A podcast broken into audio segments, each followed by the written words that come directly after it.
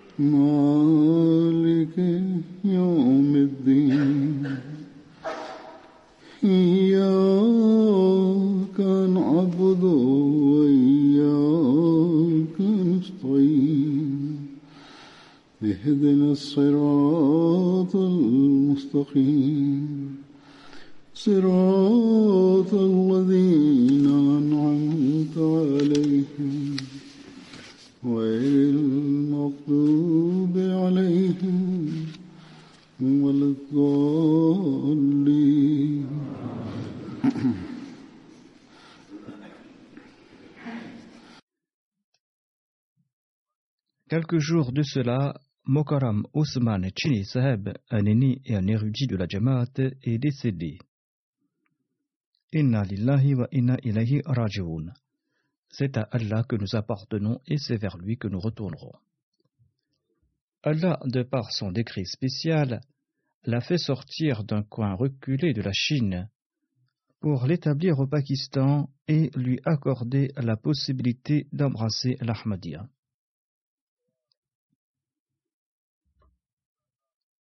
Allah lui a accordé ses faveurs tout au long de sa vie.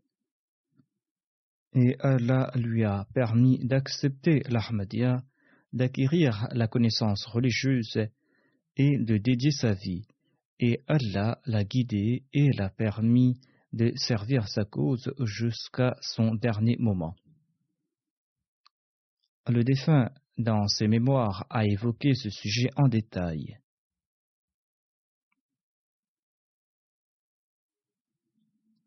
Je ne pourrais évoquer tous ces détails aujourd'hui. Il en a fait mention à différentes personnes. D'aucuns ont écrit à son sujet en détail.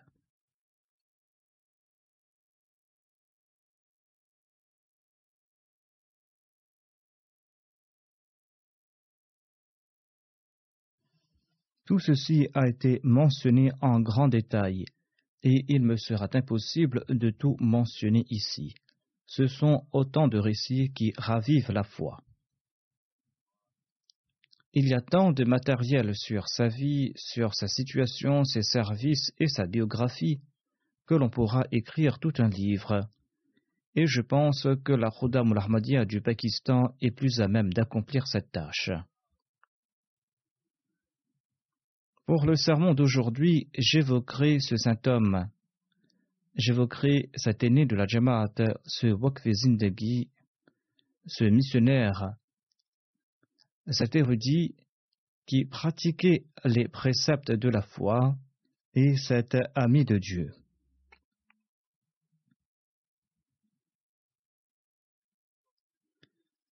Le défunt est un exemple qu'il sied en particulier au Wakf Zindagi et aux missionnaires de suivre. Il est aussi un exemple pour tous les Ahmadis.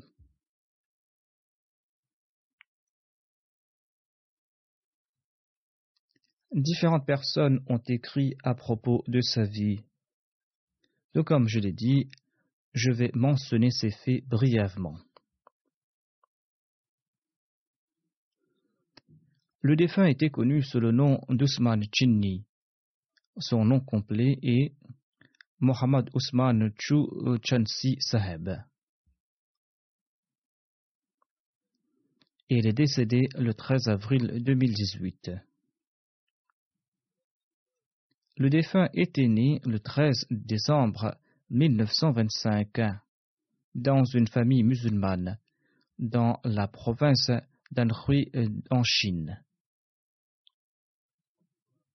Après ses études secondaires en 1946, il a suivi un cours avancé pour un an à l'université de Nanjing.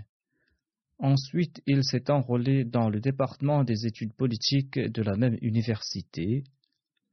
Étant donné qu'il n'était pas intéressé par ce thème, il a décidé d'étudier la loi, la philosophie ou la religion. Il avait l'intention de partir étudier en Turquie. Ensuite, en 1949, il est venu au Pakistan. Après avoir mené ses recherches, il a fait la Bayra. Il a commencé à étudier à la Jamia Ahmadiyya. En avril 1957, il a passé ses examens de Shahadatul Ajanib, un cours accéléré pour les missionnaires. Et le 16 août 1959, il a dédié sa vie et en janvier 1960, il a été affecté pour la première fois en tant que missionnaire. Ensuite, il s'est enrôlé de nouveau à la Jamia afin de compléter sa formation de missionnaire en avril 1961. Et en 1964, il a eu son diplôme de Shahed. Il a travaillé au Wakalat Tasnif de la Tahrik Jadid à Rabwa au Pakistan. Il a travaillé à Karachi et à Rabwa en tant que Waqf Zindagi et en tant que missionnaire. En 1966, il a été affecté à Singapour et en Malaisie. Il a passé trois ans et demi à Singapour et environ quatre mois en Malaisie. En 1970, il est retourné au Pakistan et au Pakistan, il a servi en tant que missionnaire dans différentes régions. Il a eu l'occasion aussi d'accomplir l'Umrah et le Hajj.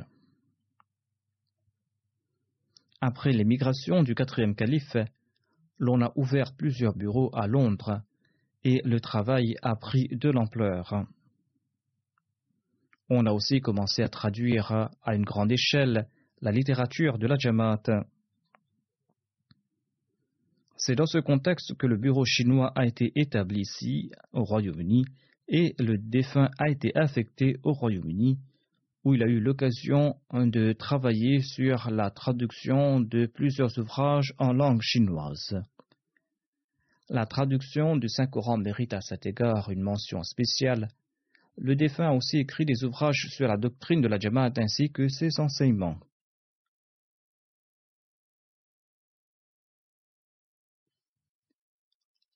Ousmane Seb laisse derrière lui son épouse, un fils et deux filles.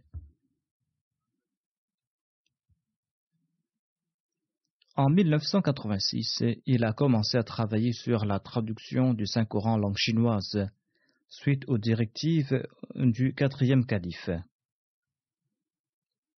En juin de la même année, il a été transféré au Royaume-Uni, du Pakistan, et il a complété la traduction du Saint-Coran après quatre ans d'efforts.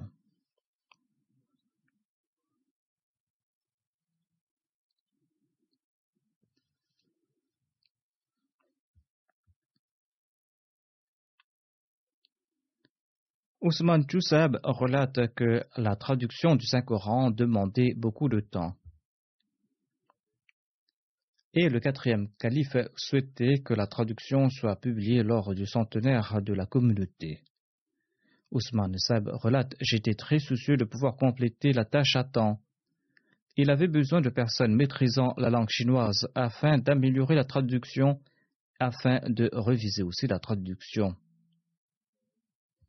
Et cela aura été difficile au Royaume-Uni ou au Pakistan. Si l'on trouvait quelqu'un qui maîtrisait la langue chinoise, il ignorait les enseignements de l'islam.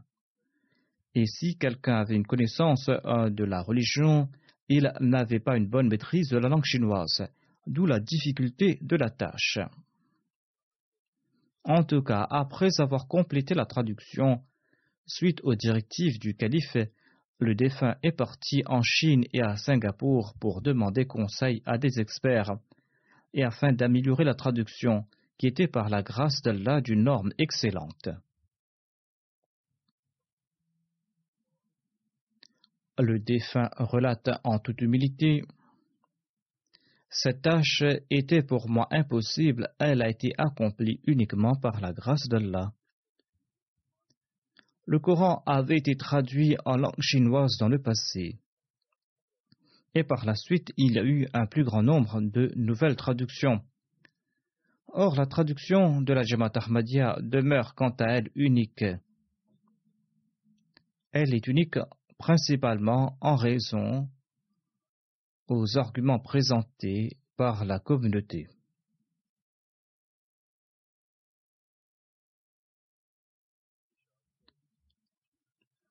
Nombre d'experts de la Chine et d'ailleurs ont affirmé que c'est la meilleure traduction et ils ont grandement loué cette traduction. Cette traduction est très appréciée et elle est en grande demande. D'aucuns l'ont critiquée parce que nous y présentons les croyances ou la doctrine de la Jamaat Cependant, tout le monde a loué la qualité de la traduction. Le professeur Lin Song de la Chine a écrit un ouvrage sur les traductions du Saint-Coran en langue chinoise publié au cours de ce siècle. Et il évoque dans son ouvrage les distinctions de la traduction du Saint-Coran sur environ 15 pages.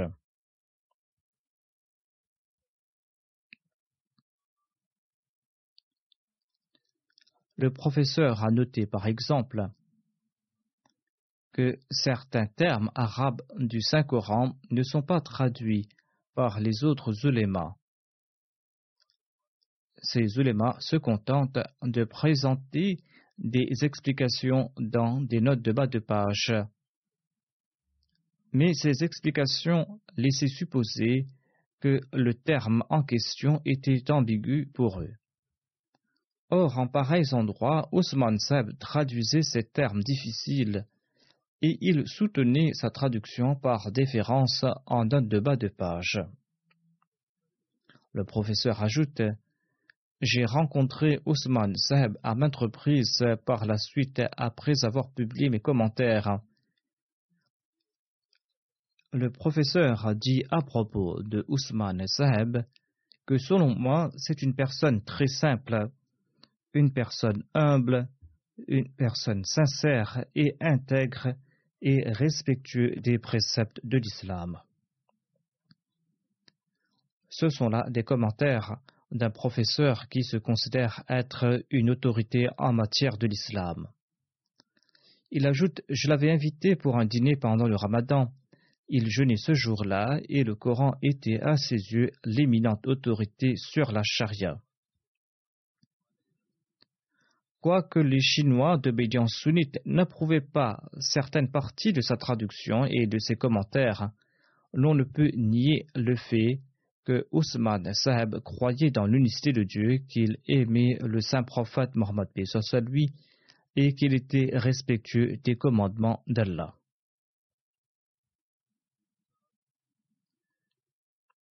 Ousmane Chini Saheb a écrit une soixantaine d'ouvrages en langue chinoise.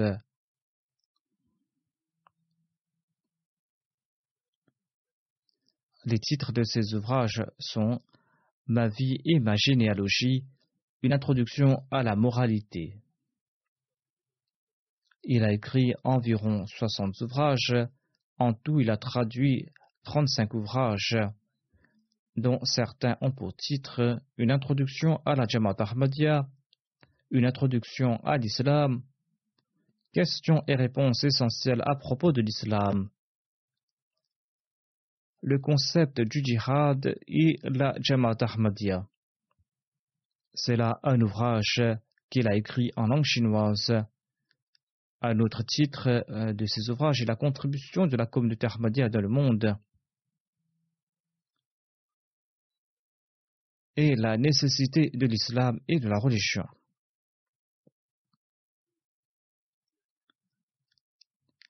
C'était là brièvement les services qu'il a rendus dans le domaine du savoir. Son épouse, qui est chinoise, écrit Quand j'ai reçu la proposition de mariage de Ousmane Sab du Pakistan, mon père ne l'a pas approuvé en raison de la différence d'âge.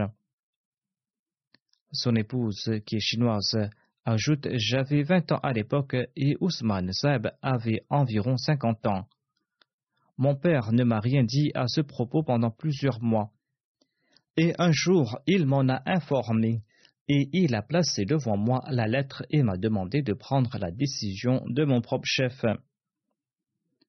L'épouse de Chiniseb ajoute J'ai vu dans un songe que j'étais dans une grande plaine dans un pays étranger.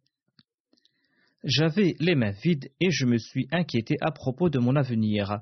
À quelques pas de là, j'ai vu un individu vêtu de blanc et j'ai entendu une voix disant que tous mes besoins seront comblés par l'entremise de cette personne.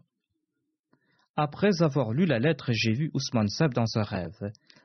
Il était vêtu de blanc et il se tenait à côté de moi alors que j'étais allongé. Quand on m'a montré sa photo par la suite, j'ai su qu'il s'agissait de la même personne que j'avais vue dans mon rêve, et c'est ainsi que j'ai accepté la proposition de mariage.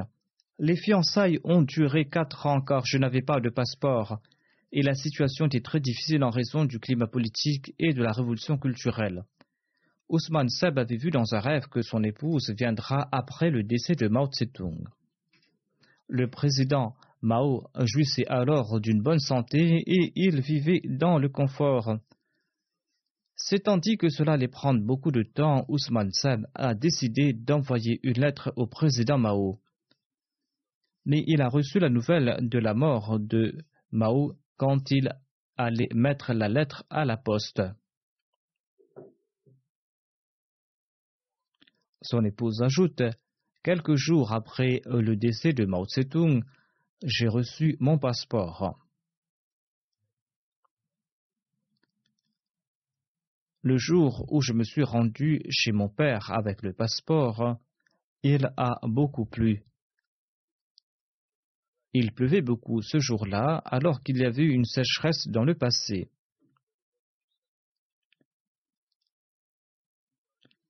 Il avait tellement plu que les voies étaient gorgées d'eau.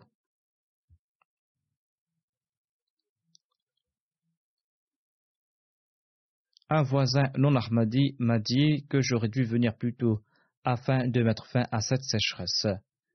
En tout cas, j'ai quitté la Chine après une semaine je n'avais rien d'autre que deux rechanges de vêtements que le frère de Smansab m'avait offerts, ainsi que quelques habits cousus par ma belle-mère. Je suis arrivé à Karachi le 12 août 1978. Georgi Mohamed Mukhtar Saeb a prononcé notre nikah. Il était aussi mon wali. Le troisième jour, nous nous sommes rendus à l'ambassade chinoise par train.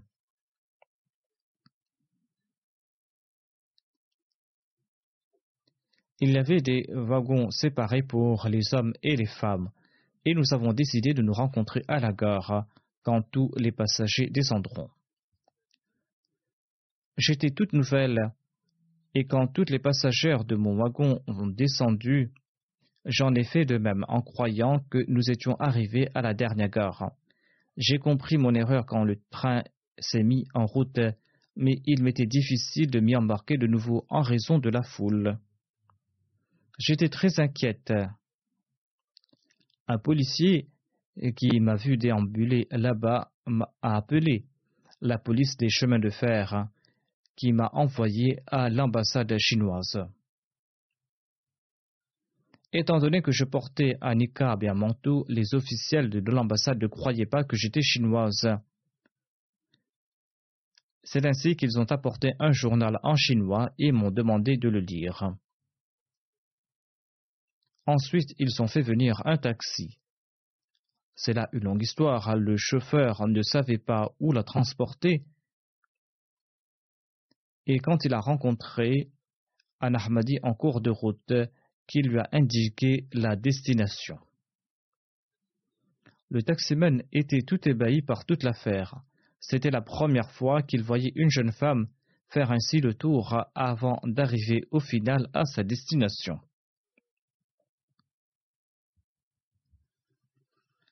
C'était là le début de notre vie, raconte son épouse.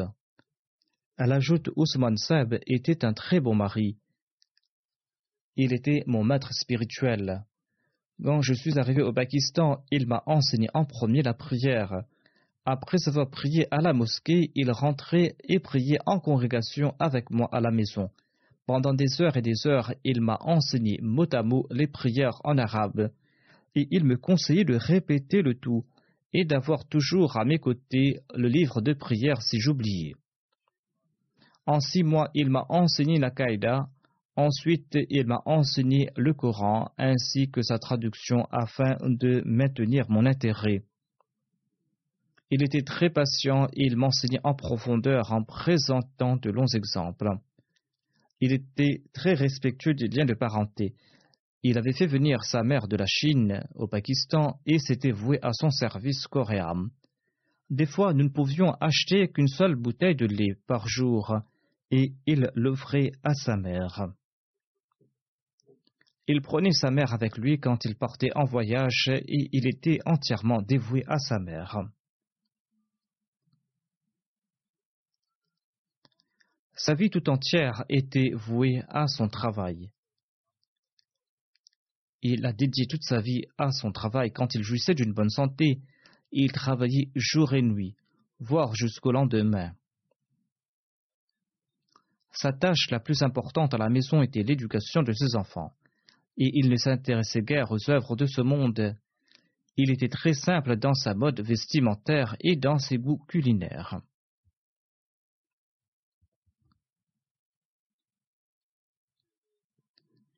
La docteure Kuratul Ain, sa fille aînée, relate ceci. Il m'est difficile de décrire les qualités de mon père en quelques mots. Mon père était très bienveillant, un travailleur infatigable. Il était toujours plein d'espoir et il faisait preuve d'une grande humilité. Il encourageait ses enfants et ses gendres à offrir leurs avis en toutes choses.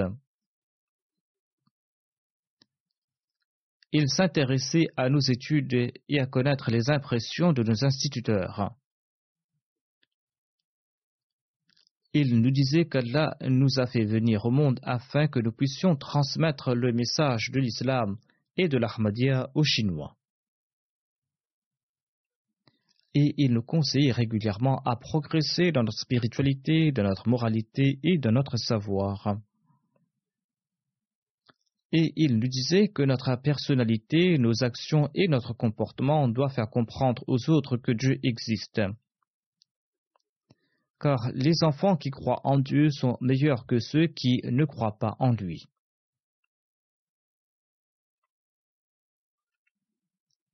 Il nous demandait aussi d'être réguliers dans toute œuvre que nous entamions. Notre Père ne nous a jamais réprimandés quand nous étions enfants. Il nous conseillait toujours avec amour. Il exprimait uniquement sa sévérité quand nous n'étions pas régulés dans nos soins-là.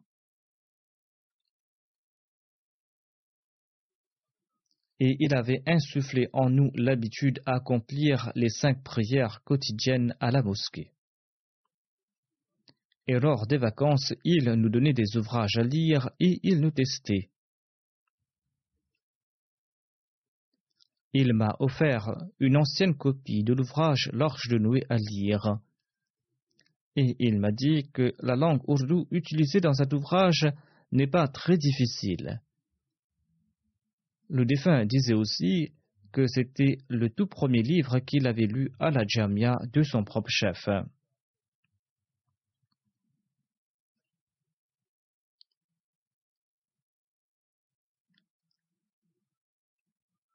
Sa fille aînée ajoute Quand j'allais partir à l'université, mon père s'inquiétait concernant le respect des règles vestimentaires islamiques. Il me disait d'enlever mon niqab uniquement quand c'était nécessaire, mais que je ne devais pas me maquiller en ce cas. Ayant demandé conseil au quatrième calife, il m'a permis d'étudier à l'université avec la condition de respecter les règles de la modestie islamique et d'enlever le niqab uniquement si c'était nécessaire dans la classe, mais que je ne devais pas porter de maquillage. Et je devais de nouveau remettre le niqab par la suite. Il disait à Munaza, sa fille cadette,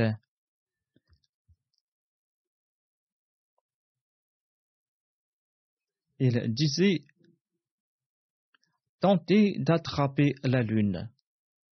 Si vous n'arrivez pas à attraper la lune, vous attraperez au moins les étoiles, c'est-à-dire d'avoir toujours de hauts objectifs. Il nous encourageait aussi à accomplir les cinq prières quotidiennes en congrégation et d'accomplir la prière de Tarajud. Il nous aspergeait le visage d'eau pour nous réveiller pour la prière du matin et il nous encourageait à lire les ouvrages du Messie promis et des califes. Pendant des heures et des heures, il répondait patiemment à toutes nos questions, et il n'était jamais exaspéré. C'est là un exemple pour les parents. Il nous demandait tout le temps d'user à bon escient les aptitudes qu'Allah nous a octroyées et que chacune de nos actions devait être un acte d'adoration. Le progrès spirituel, disait-il, ressemble à un escalier sur lequel l'on s'arrête de temps à autre, mais qu'il fallait gravir cet escalier pour en atteindre le sommet.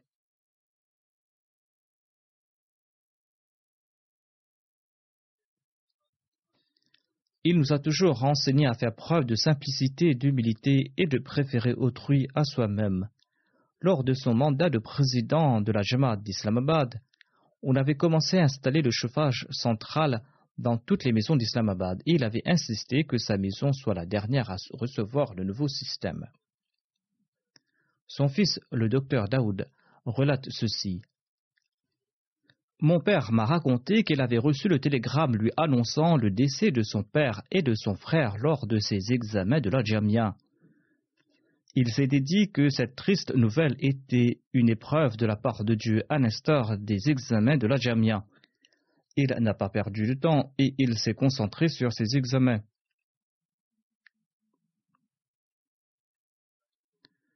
Il était très passionné de la prédication du message de l'islam auprès des Chinois. Lors de chaque rencontre, il présentait aux Chinois le message de l'Ahmadiyya et il leur offrait la littérature de la Jamaat. Il se déplaçait dans un fauteuil roulant quand il n'arrivait plus à marcher, et il plaçait dans les poches de son fauteuil de gros ouvrages afin de pouvoir en distribuer.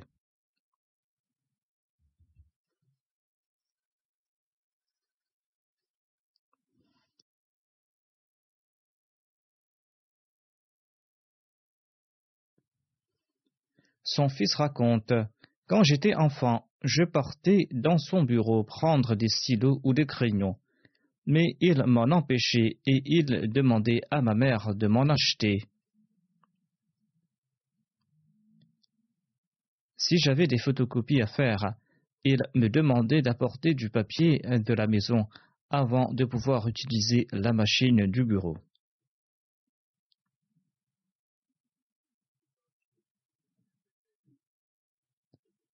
Il m'encourageait à mémoriser les attributs divins d'Allah. Et il avait composé un poème en chinois dans lequel il décrivait les cent noms attributifs d'Allah.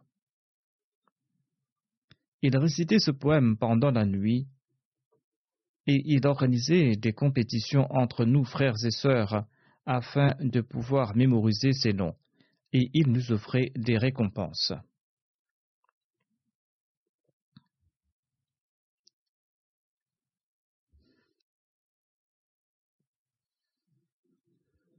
Le défunt était venu me rencontrer quelques mois auparavant en compagnie de sa famille et de son gendre. Son gendre rapporte qu'il lui avait demandé de noter trois points qu'il souhaitait me présenter, étant donné qu'il ne pourrait pas s'exprimer. Il disait dans ces points Je suis faible et je ne peux pas me tenir debout.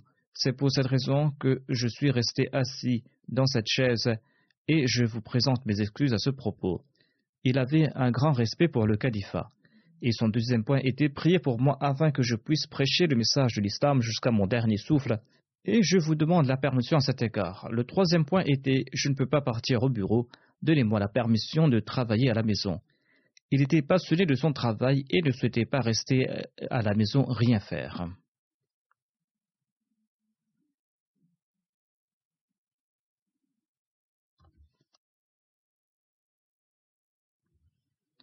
Son gendre l'avait accompagné lors du pèlerinage à la Mecque. Il relate Ousmane Sab avait composé ses prières dans la forme d'un poème en langue chinoise. Et il disait qu'il avait composé ce poème afin de pouvoir s'en souvenir dans le futur. Quelques personnes de notre groupe lui demandaient ce qu'il avait écrit et Ousmane Chinisab a répondu qu'il s'agissait d'une prière faite en faveur de son peuple afin qu'Allah le guide vers l'islam véritable. Ceux qui avaient posé cette question étaient étonnés de voir ce vieillard qui peinait à marcher, mais qui se souciait de la direction de son peuple.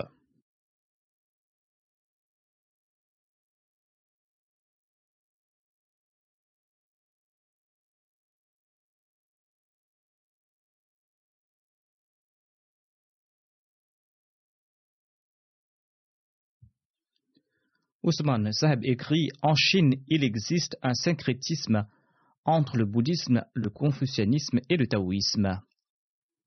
Nombre de Chinois suivent ces trois enseignements en même temps. Et ils ont réuni ces trois enseignements en une seule religion, une religion qui met beaucoup d'accent sur la moralité.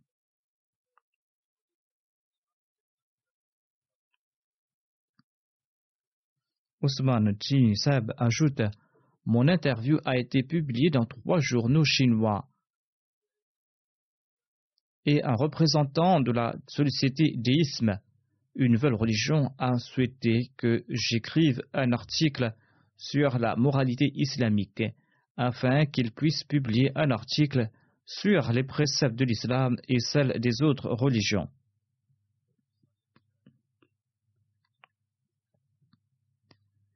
Je l'ai fait et en retour, il m'a remercié pour avoir écrit un très bon article, un article impartial sur la réalité de l'islam.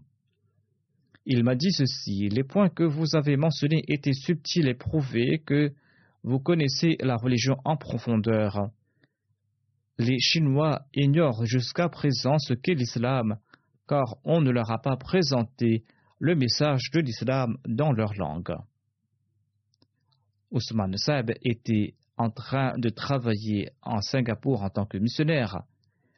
Et cette personne a dit, étant donné votre présence à Singapour pour la transmission du message islam, il n'est aucun doute que l'islam sera connu des Chinois qui résident dans ce pays et qu'ils en tireront de grandes bénédictions.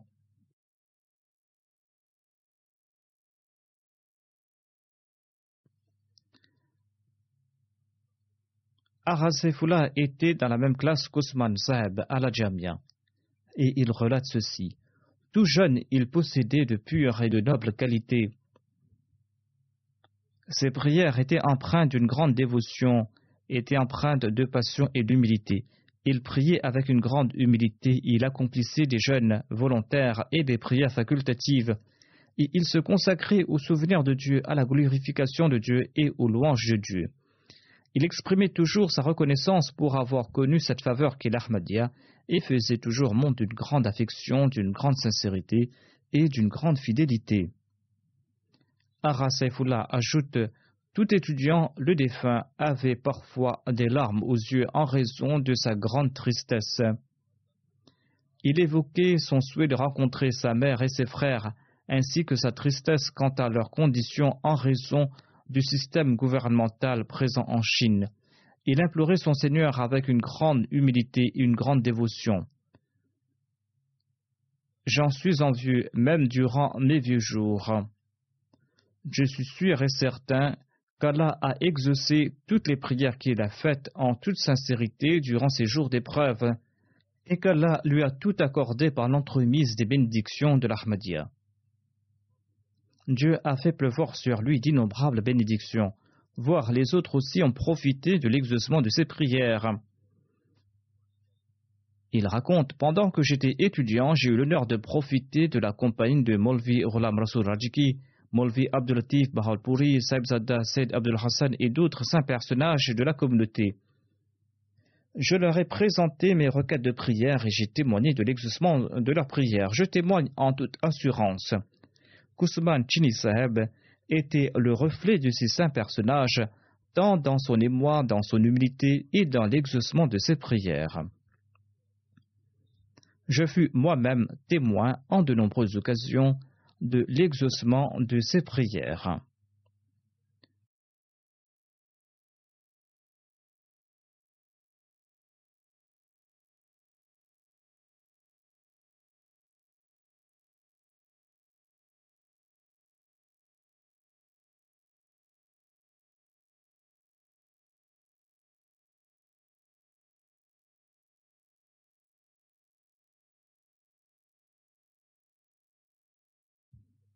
Osman Chinisab m'encourageait moi et mes compagnons à prier. Il était doué d'une grande intelligence et d'une grande perspicacité de croyant. Il présentait des avis très prudents sur les affaires ayant trait à l'administration de la Jamaat. Il était lui-même très respectueux du système de la Jamaat et encourageait tout le temps ses amis et ses connaissances à respecter le système de la Jamaat. Il avait noué une relation spirituelle parfaite avec le califat et il était reconnaissant pour les faveurs que le califat lui avait accordées. N'importe quand on lui faisait une requête de prière, il demandait d'abord si on avait fait cette requête au calife. Dr Rizwan Saeb, le président de la Jamaat d'Islamabad, relate ceci. Le défunt était passionné de la Salah. Sa maison était à quelques minutes de marche de la mosquée mais durant ces dernières années, le défunt devait s'arrêter en cours de route à maintes reprises afin de reprendre son souffle. Or, en dépit de cela, il n'a jamais combiné ses prières. Une fois, quand il y avait très peu d'écart entre les prières de Maghrib et d'Isha, je lui ai demandé d'accomplir la prière d'Isha à la mosquée au lieu de repartir à la maison ou de combiner ces deux prières. Mais il m'a répondu que la marche lui sert d'exercice et qu'il espère mériter la récompense d'avoir parcouru la distance entre sa maison et la mosquée.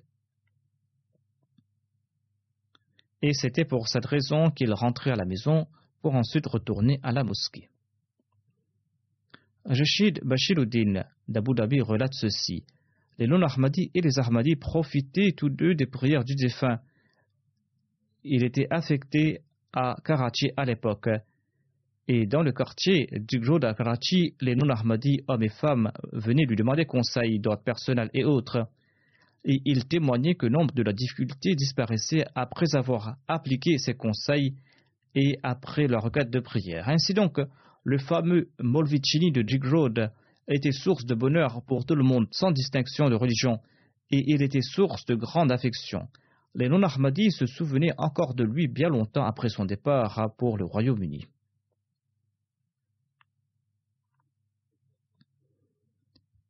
Le défunt était dévoué au service de sa mère. Parfois, sa dernière le réprimandait. Mais Ousmane Saeb lui faisait assaut d'affection et comblait ses besoins. Il était si absorbé par son devoir et ses gestes d'affection envers sa mère qu'il ne se souciait pas de celui qui le regardait.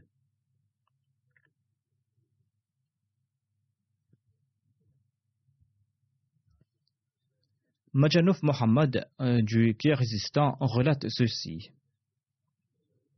J'ai rencontré Ousmane Saheb pour la première fois en 1994 lors d'un voyage en avion. J'ignorais qu'il était un musulman ou un érudit de la Jamaat Ahmadiyya. J'ai su qu'il était musulman quand il a récité la basmala quand l'avion prenait son envol. J'ai su qu'il était musulman, je lui ai salué par la suite et nous nous sommes présentés et nous avons discuté sur plusieurs sujets. Il m'a demandé si j'avais entendu à propos de la Jamaat Ahmadiyya et j'ai répondu au négatif. Et j'ai répondu à l'affirmative quand il m'a demandé si je lisais la traduction chinoise du Saint-Coran. Suite à ces questions, je lui ai aussi répondu que j'ai lu toutes les traductions euh, du Saint-Coran en langue chinoise et que je les connaissais aussi tous les traducteurs.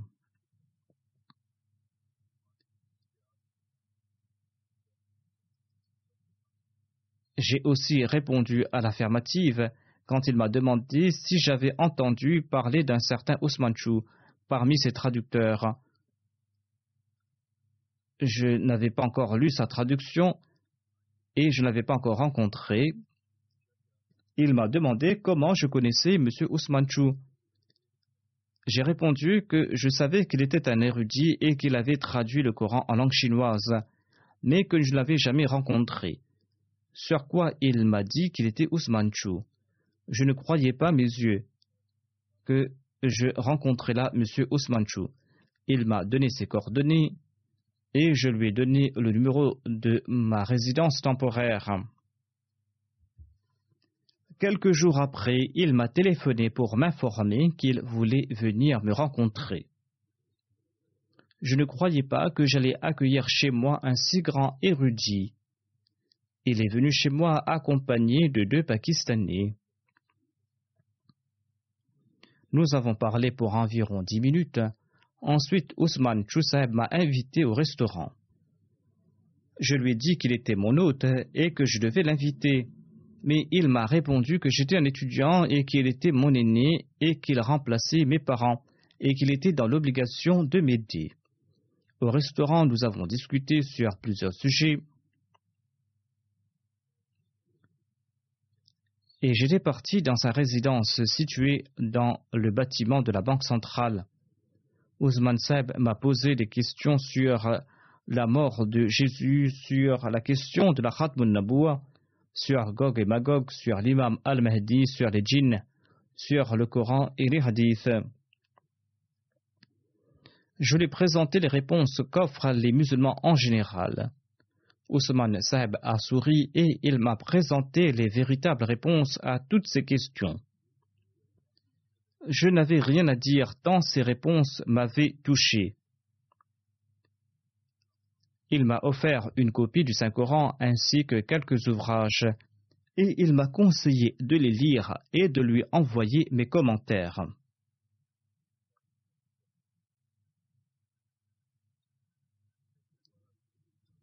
Ces ouvrages m'ont complètement transformé. J'ignorais ce qu'était le serment d'allégeance. Par la suite, j'ai fait la baïra c'est pour moi un honneur d'avoir su à propos de l'imam al-Mahdi et à propos de sa vraie Jamaat.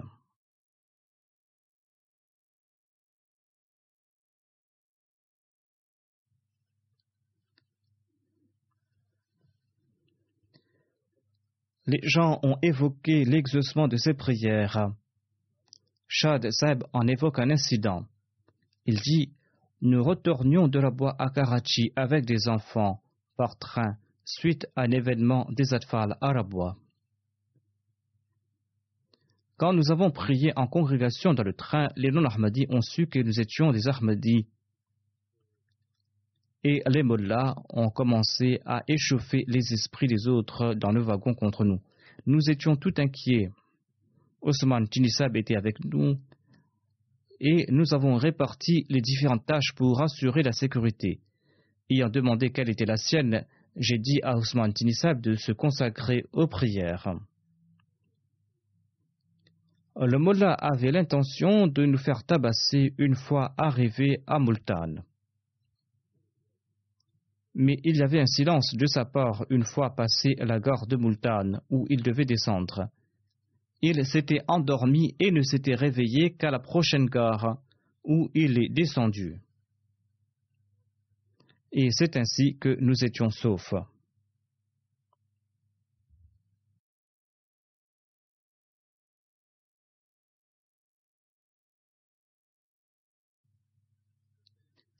Adnan Zafar relate ceci. Je n'arrivais pas à obtenir mon passeport du ministère de l'Intérieur. Le ministère de l'Intérieur me répondit qu'il n'avait aucun dossier moi au Royaume-Uni. Ainsi, pendant trois ou quatre mois, je prenais congé du bureau pour m'y rendre, mais mes efforts étaient vains. Je n'avais plus aucun espoir quand un jour j'ai rencontré Ousmane Seb à Islamabad. Il retournait de la prière, je lui ai présenté mon problème et il a commencé à prier sur place. Ses prières étaient empreintes d'une si grande émotion et de larmes que je regrettais de l'avoir ainsi importuné. D'autres personnes s'étaient jointes à nous dans les prières. Quand mon avocat a téléphoné au ministère le lendemain, le téléphone a longuement sonné sans que personne ne décroche l'appel. Le directeur qui passait par là au hasard a répondu à l'appel, et quand l'avocat lui a raconté toute l'affaire, le directeur a demandé que je vienne le rencontrer le lendemain. Je me suis rendu au bureau pour rencontrer M. Richard, le directeur. J'ai informé la réception de mon souhait de le rencontrer. Le réceptionniste m'a répondu qu'il était un grand directeur et qu'il y avait très peu de chances que je puisse le rencontrer. Et il m'a demandé l'objet de ma visite. J'ai répondu que c'est lui-même qui m'a convoqué. Personne ne voulait prévenir le directeur euh, de mon arrivée. Finalement, quelqu'un est parti l'en informer. M. Richard s'est déplacé de son bureau et il m'a accueilli dans son bureau et m'a demandé de présenter tous ses faits. Il a vérifié l'historique de mon dossier et il a appelé sa secrétaire et lui a remis une lettre demandant de délivrer le passeport. Ensuite, il m'a accompagné jusqu'à l'extérieur. Tout le personnel était étonné. Les gens se demandaient qui était cet homme, cet étranger, que ce grand directeur est venu accompagner en personne jusqu'à la sortie. Que pouvais-je leur dire? C'était le résultat des supplications empreintes d'émotions offertes par Ousmane Joussad, qui ont eu pour effet de débloquer en une seule journée un dossier qui était bloqué pendant quatre mois et de plus des mains d'un grand directeur.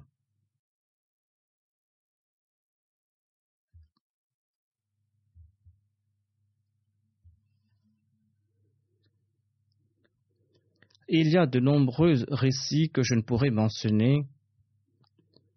Je vais présenter quelques récits rapportés par ses proches. Said Hussein Ahmad, euh, qui est missionnaire, écrit ceci. À Karachi, nous organisions un programme tous les samedis. Nous, les missionnaires, nous n'avions pas de véhicule et nous voyageons en bus. Le programme durait jusqu'à tard dans la nuit. Ensuite, pour le retour, nous essayons toujours de rentrer avec un membre de l'AMLA. Mais Ousmane Chinisab n'attendait personne. Il commençait à rentrer à pied. Parfois, il trouvait un bus sur le chemin ou parfois, les gens le prenaient sur la route. Une fois, il nous invita à manger dans la maison du missionnaire. Nous lui demandâmes dans quelle partie il résidait. Il répondit que c'était dans cette pièce qui était la salle réservée aux femmes. Il disait que lorsque les femmes viennent prier, il range ses affaires et ensuite, lorsqu'elles partaient de là-bas, il dormait là-bas, il mangeait là-bas, il vivait dans cette salle. Il vivait dans un tout petit endroit, en toute humilité, en toute simplicité. Rachid Arshad Saeb a travaillé pendant très longtemps à ses côtés. Il travaille dans le bureau chinois. Il dit J'ai eu l'opportunité de travailler pendant 33 ans avec le défunt. Il possédait de nombreuses qualités. Sa constance dans les prières en congrégation, son engouement pour le culte divin était exemplaire. Qu'il pleuve, qu'il y ait une tempête, qu'il neige, il allait régulièrement à la mosquée pour prier en congrégation. M. Rachid Arshad ajoute Dans un état de grande faiblesse lié à son âge avancé, nous l'avons vu à Islamabad partir de chez lui pour se rendre à la mosquée. Il mettait 15 à 20 minutes pour faire un court trajet qui ne prenait que quelques minutes. Il s'arrêtait en cours de route pour reprendre son souffle, mais il se rendait volontiers à la mosquée. Il accomplissait régulièrement la prière de Tarajud. Une fois après un long voyage, nous sommes rendus dans un quartier en Chine. Nous avons discuté jusqu'à très tard avec les Ahmadis de la région. Je pensais qu'il est difficile de se réveiller pour la prière de Tarajud. Mais au réveil, je vis qu'Ousmane Chinisab faisait la prière de Tarajud même si sa prière était courte, mais il l'a quand même faite. Le défunt l'avait également mentionné une fois et M. Rachid Arshad aussi en a fait mention. Lorsque Chinisab est venu de Chine à Rabwa, il fut témoin de l'ordre avec laquelle les aînés de Rabwa priaient, jeûnaient, faisaient l'itikaf et suppliaient Dieu et qu'Allah acceptait leurs supplications. Il en fut très impressionné et il décida de marcher sur les pas de ses aînés. À cette époque, il recevait les directives du deuxième calife. Il eut l'opportunité aussi de vivre en compagnie de Musa Bashir Ahmad Saheb et de Musa Sharif Ahmad Saheb Radharanhu. Il eut également l'opportunité de profiter de la compagnie de Molana Ghulam Rasul Rajiki, Mukhtar Ahmad Saheb Shah Jahanpuri, Muhammad Ibrahim Shah Bakapuri, Sayyid Waliullah Shah Saheb. En raison de ses influences, Allah l'exalté avait davantage embelli sa personnalité et cela consolida sa relation avec Allah l'exalté. M. Rachid Achad ajoute aussi qu'il transmettait le message avec grand enthousiasme et il était de nature assez calme. Il parlait peu, mais lorsqu'il faisait le tablir, il était animé d'une ardeur et d'un grand enthousiasme, et il parlait pendant des heures et des heures. Lorsqu'il en discutait au téléphone, la notion du temps s'effaçait et il parlait pendant des heures. Il avait également un grand sens de l'hospitalité. Il avait l'habitude de dire que son père était très hospitalier. Du fait qu'il n'y avait aucun restaurant dans le village, son père disait que sa maison était un restaurant dans le village l'épouse de Chinisab le supportait entièrement dans son hospitalité.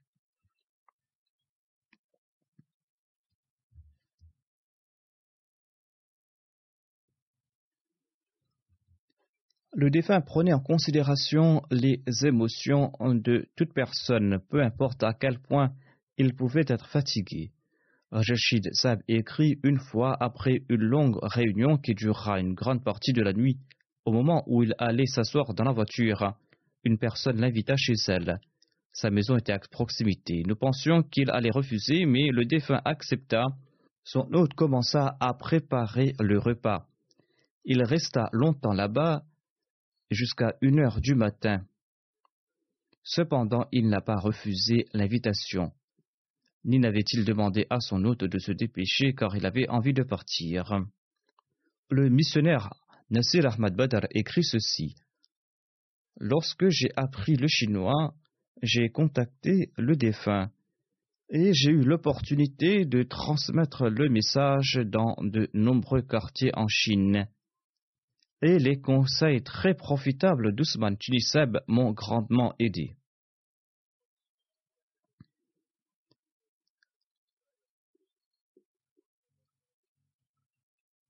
Nasir Ahmad Badr ajoute que le défunt prodiguait des conseils à travers ses lettres et j'ai eu l'opportunité de transmettre le message du Messie salam verbalement et sous forme de livret à des milliers de Chinois. Et quasiment à chaque endroit, les gens parlaient en bien d'Ousmane Chini Saheb. Il était reconnu en Chine comme un très grand savant de l'islam.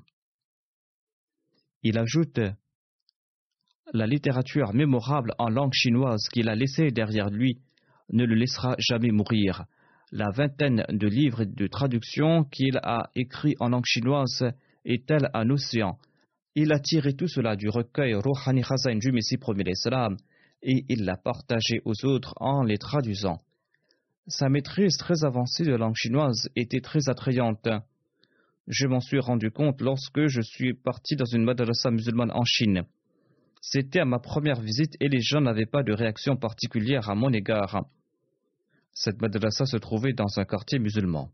Mais lorsque j'y suis retourné après un certain temps, tous les Chinois musulmans et l'imam étaient très gentils avec moi, m'accueillant avec amour. Je m'enquis auprès d'une personne au sujet de la raison pour laquelle, lors de ma première venue, je n'ai pas eu un tel accueil, que maintenant, à mon retour, les choses sont différentes. On me répondit que lors des sermons, l'imam leur réciter les extraits du Messie promet l'Islam traduits en langue chinoise à partir des livres que je leur avais remis, et cela avait créé en eux un état d'extase. ils dirent qu'ils n'avaient jamais entendu de telles paroles sublimes au cours de leur vie, et ils souhaitaient donc que je leur apporte de nouveaux livres. Ensuite, il ajoute J'ai eu l'occasion de visiter le village natal de Chinisab. J'ai rencontré ses proches, les membres de sa famille. Ils mentionnaient tous Ousmane Chou avec beaucoup de respect. Et chacun venait et faisait mention avec beaucoup de joie de son lien de filiation avec Ousmane Chou. Durant tout mon séjour, ils se sont bien occupés de moi et ils ont fait preuve d'une grande hospitalité à mon égard. Tout simplement parce que je connaissais Ousmane Chini et j'étais le représentant de la Jamaat Ahmadiyya. Il ajoute que la traduction d'Ousmane Chini Saheb du Saint-Coran est dans un langage très simple. C'est une traduction que tout le monde peut comprendre et qui reflète euh, sa grande éloquence dans cette langue. De ce fait, Malgré le fait que deux traductions du Saint-Coran sont disponibles en langue chinoise, la traduction réalisée par Ousmane Seb est unique dans toute la Chine. Elle est très appréciée et elle est une référence. Je m'en suis rendu compte lorsque j'ai rencontré de nombreux savants chinois qui, malgré le fait qu'ils étaient en désaccord avec les croyances de notre communauté, appréciaient grandement cette traduction. Et ils avaient une grande envie de comprendre le Saint-Coran. Lorsqu'un vieux imam vit en ma possession cette version de la traduction, on pouvait voir une lueur dans ses yeux. Il disait qu'il était à la recherche de cette traduction depuis très longtemps, et il me demanda si je pouvais lui donner cet exemplaire de Saint-Coran. Je lui répondis que je n'avais qu'une seule copie et qu'il devait m'envoyer son adresse et je vais lui envoyer une copie de la part de Sman Chilisab. Par la suite, il m'a dit Prêtez-moi le Coran pour quelques instants, je vais en faire des photocopies. Voyant son enthousiasme quant à l'idée de faire des photocopies euh, de cet exemplaire du Saint-Coran qui comportait 1450 pages, je lui offris le Saint-Coran, et il en fut extrêmement ravi, et il me remerciait constamment, comme s'il avait obtenu un grand trésor. Il s'agit certes d'un trésor, et il n'arrivait pas à contenir sa joie. Ousmane Chinisab avait de nombreux contacts. Jusqu'à présent, il en avait. Les missionnaires qui ont passé du temps là-bas ont également écrit que là où il partait en Chine, tout le monde parlait de Chini Sahab. Zafullah Sahab a également servi en Chine comme missionnaire. Il est actuellement au Pakistan. Il écrit ceci. En 2004, lorsque Chinisab est parti au Pakistan, lors du trajet d'Islamabad jusqu'à Rabwa, il m'emmena dans le quartier de Kalankahar et il me montra l'endroit où il avait coutume de partir en retraite spirituelle lorsqu'il était étudiant à la Jamia. Il a mentionné une anecdote concernant l'acceptation de ses supplications. Il y avait un couple qui n'avait pas d'enfant après dix ans de mariage et ils avaient demandé à Chinisab de prier pour eux. Chinisab a prié pour eux. Et dans un rêve, il a vu que dans leur cour se trouvait Chaudhry Safla Khan Sab qui était endormi. Il leur raconta ce rêve en annonçant qu'Allah lui a donné la bonne nouvelle qu'il leur accordera un fils. Et peu de temps après, Dieu leur accorda un fils. Je me souviens à l'époque du deuxième calife, lorsque j'étais petit, je suis parti là-bas. Chinisab était dans une petite chambre. Il s'asseyait sur le sol et il avait le Coran dans la main et il priait. Et nous, les enfants et les adultes, nous lui avons demandé de prier pour nous. Il répondait avec un grand sourire et il faisait preuve d'une grande gentillesse.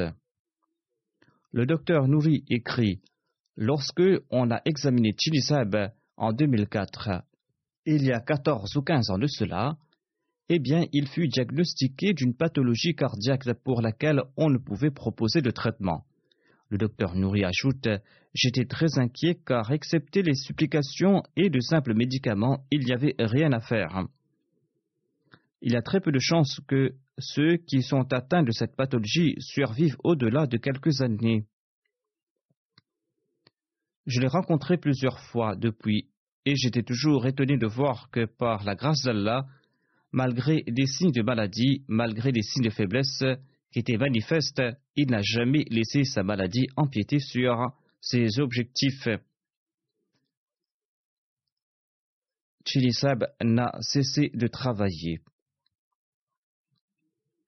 Jamais il n'a cessé de travailler en raison de sa maladie, et jamais il n'a cessé ses actes d'adoration en raison de sa maladie. Une personne m'a écrit qu'une fois il avait beaucoup neigé à Islamabad, on pensait que personne ne viendra à la mosquée pour la prière de Fajr. Cette personne est quand même partie à la mosquée pour l'ouvrir, en pensant qu'il serait difficile pour Tinisab de venir. Mais lorsqu'il arriva à la mosquée, il vit qu'il y avait des traces de pas dans la neige. Et lorsqu'il entra, il vit que Tinisab était déjà là. Il était là depuis longtemps. Il était venu en marchant dans la neige et il était en train de faire la prière de Tahajjud dans la mosquée. Atal Mujib Rashid a écrit un résumé au sujet du défunt. Un résumé qui est très à propos, qui décrit la réalité du défunt. Il a écrit Tinisab a laissé un grand manque. C'était un grand aîné qui avait un grand statut. Je me rémémorerai les qualités du Tinisab. C'était une personne qui priait beaucoup. Ses supplications étaient exaucées. Il était très constant dans ses prières, malgré le fait qu'il était malade et faible. Il venait toujours à la mosquée. Il était très pieux et il craignait Dieu et ne nuisait à personne et il souhaitait le bien pour tout le monde. Il prodiguait des bons conseils. C'était une personne très simple et franche. Il faisait preuve d'une grande hospitalité et il était empli d'amour. Il faisait preuve d'un grand courage et malgré sa maladie, il était occupé à servir la religion et remplissait ses responsabilités avec une grande sincérité, avec beaucoup d'investissement et avec beaucoup d'amour. Il avait une grande envie manifeste de servir la religion. C'était un serviteur sincère, sans ostentation et fidèle du califat. Il rencontrait les gens avec bonne humeur et avec le sourire. Il possédait de nombreuses qualités, et cette description reflète la réalité. Qu'Allah exalte le rang de Sman Chinisab et qu'il accorde patience à son épouse et qu'il la protège et qu'il lui accorde son soutien et qu'il fasse que ses enfants soient les héritiers de ses actes de piété et de ses supplications et qu'il leur permette de marcher sur ses pas. Après la prière de Juma, je vais diriger sa prière funéraire.